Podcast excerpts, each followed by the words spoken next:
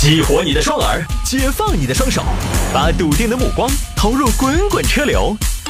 给我一个槽点，我可以吐槽整个地球仪。微言大义，换种方式纵横网络江湖。来吧，欢迎各位来到今天的微言大义，要继续跟您分享网络上一些热门的、有意思的小新闻。接这个掌声是不是来的稍微有些早？来，微言大义，今天第一个来看这个嘛，丈母娘挑女婿需要综合版征信报告，也是听众朋友让聊的。我觉得这种现象应该主要发生在一个大城市，因为我们爸妈他们那个年纪的人，或者说五十出头岁的不做生意的，他关注征信报告的不多，可能主要就聚集在城市里面。因为征信，我们什么时候用到征信？贷款的时候就要看征信，但是。五十多、六十多岁已经退休的人，他其实参与到经济活动当中的时候并不是很多，所以我说了嘛，就一定要在大城市。就是以前丈母娘对女婿的要求可能是有车有房、身体健康、职业稳定，现在有些丈母娘多了一个要求，就是征信报告。小谢要娶我们女儿可以啊，反你主持人收入低嘛，低就算了，我们也都认了。我们比较看重的是人品，做人啊一定要啥子？一定要诚信。阿姨，我这个太符合了，我特别诚信。嘿，哪个会说自己不诚信啊？诚信不诚信不是自己说了算。你恁个，你给我打个征信报告出来，打了征信报告啊，交给准丈母娘。阿姨，征信报告来了。好，来我来审一下。嗯，年龄三十五，未婚。哎，等一下，二零一四年三月你建设银行那张卡逾期是咋回事？哦，阿姨，那次是我办了建行的家装分期，我那个月出差，结果就忘了还款了。装房子还要贷款呀？阿姨，我那个房子一千多平方。哈哈哈哈哈哈，我很满意。不过这些东西还款应该写在备忘录上噻，对不对？以后要注意。哎，那这个中国银行二零一五年四月连续三次逾期，咋回事呢？这个，嗯，就是当时做了个生意，半天没有回款。哎，你这个小子属于严重逾期哦，连续三次哎，呃，就是因为我们做生意嘛，阿姨有时候钱收不回来就比较具体，就低期了。那你平时做生意一个月都没得积蓄嗦，没有点备用资金嗦？哎呀，全部用于扩大生产规模了。哦，好嘛，我再一看，二零一六年三月小额消费贷款三千元已还清。小谢，你给我解释一下，你给阿姨说一下，小额消费贷款是啥子呢？呃，是因为那个月账没收回来，我就借了三千块钱用于周转，借了三千周转。哎，阿姨读书比较少，你不要哄我哈，三千都要周转。哎，菊花，你进来。妈，怎么了妈？怎么了？菊花，你这个男朋友，妈妈觉得要谨慎哦。你看这个征信报告，你看这个花完了，我们不是很赞成啊。就大概就是这样的，我们简单一点嘛，把这个过程描述了。在大城市出现的一种新现象，这个现象呢，我觉得分两方面来说。第一呢，丈母娘看女婿征信报告有没有用？客观的说，我个人觉得有用。啊，我觉得有用，有一定的作用。因为征信报告其实它能反映很多东西，年龄啊、婚姻状况啊，还有外面的负债啊。我这么说嘛，作为丈母娘来说，她也不要觉得这些丈母娘很苛刻，说这些丈母娘掉到钱眼里去了。各位当父母的，我们不说儿子女儿，啊，不分。不管你们家是儿子还是女儿，你愿不愿意你们儿女以后找一个负债的对象？那当然，负债我们这儿说的也不是说负债就不行，而是说那种不合理的负债，一屁股债的那种。现在人买房买车多少有点负债，这种负债呢可以接受。但是如果说征信报告花成一坨了，都到结婚了，哦，那个是还在，对不对？几千块几千块钱的借消费贷，现在有嘛？你当父母的你放心不？昨天我还看到一个事情，一个小伙子用信用卡刷了一台五千多的苹果手机，买了之后撑到今年二月没钱还信用卡了，于是他又怎么做呢？他又把那个手机抵押了，拿钱去还信用卡。手机抵押了没有手机怎么办？不甘心，又去把手机偷回来，结果被抓了。你说这种各位当爹妈的，我们不说婚姻是做生意啊，婚姻即便是做慈善，就这种人，你想不想给他做慈善嘛？对不对？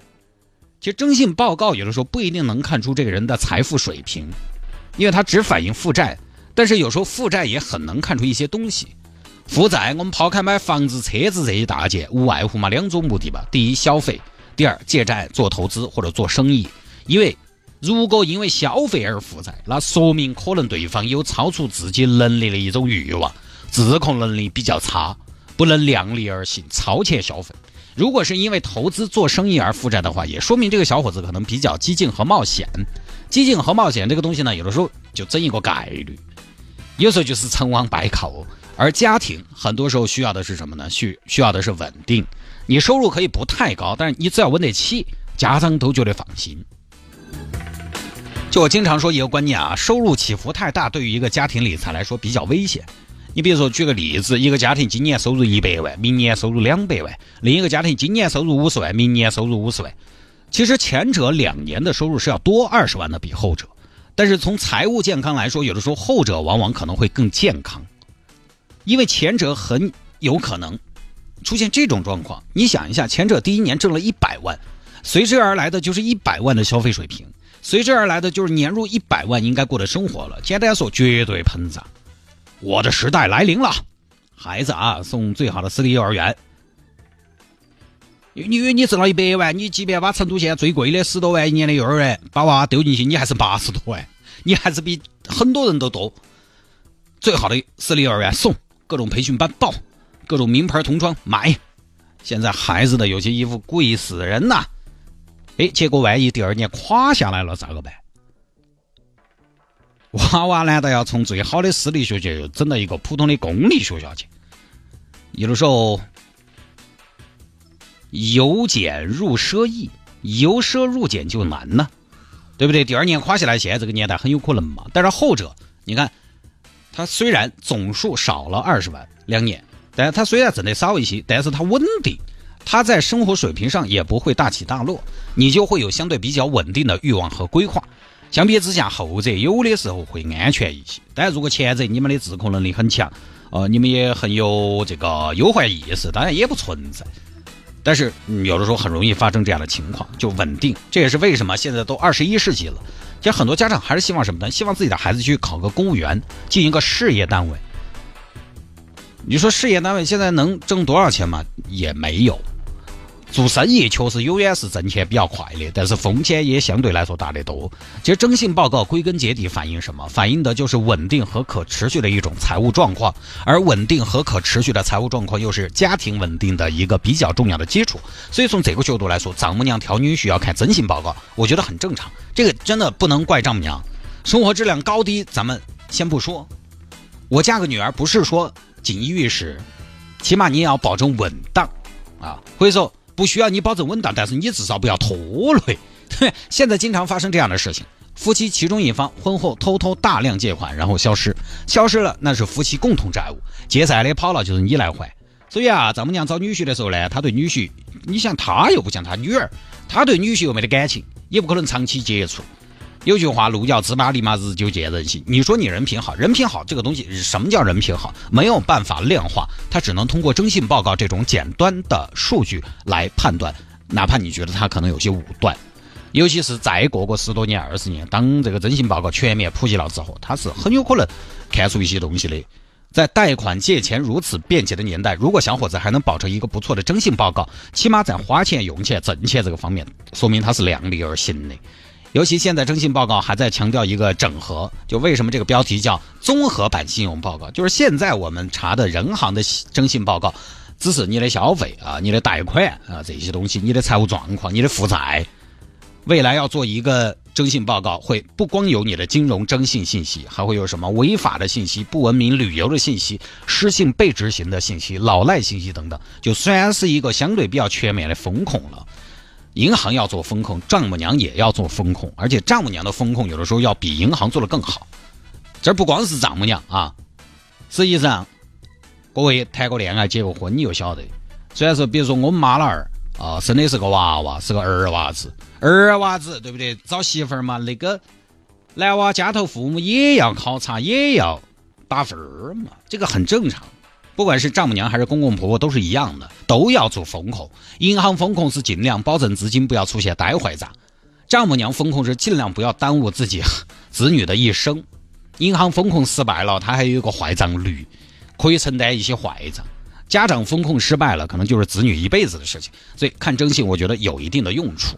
只是呢，从技术上来说，呃，我一直觉得看对方的征信报告，我觉得这个不太好操作。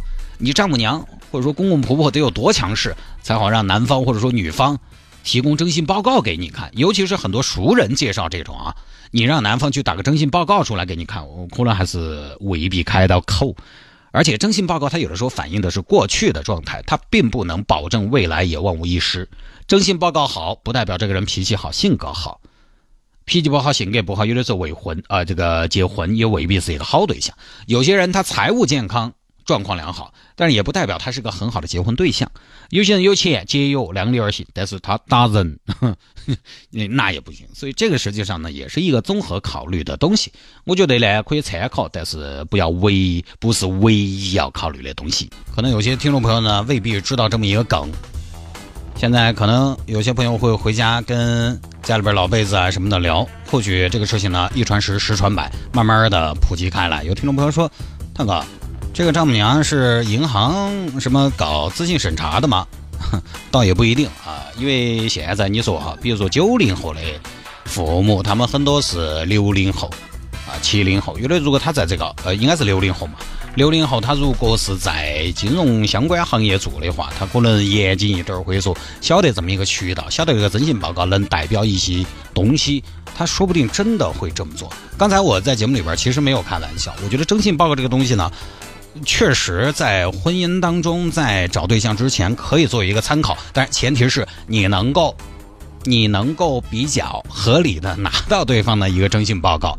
在经得对方的同意之下，并且你们接受，大家在婚前把丑话说在前边儿啊，这个是一个大前提。因为婚姻这个东西呢，是很多小年轻都觉得，哎呀，你看现在这些丈母娘、这些公公婆婆的行为，都把婚姻做成了生意。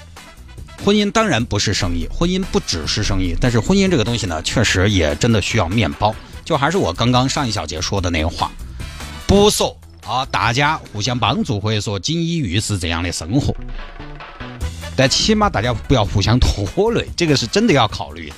你刚开始两个人在一起天雷地火的，两个人，反正你的缺点都是优点，但在一起的时间长了，婚姻靠什么来维系？还是靠一个稳定？好吧，各位，这一条呢就跟大家分享到这儿啊。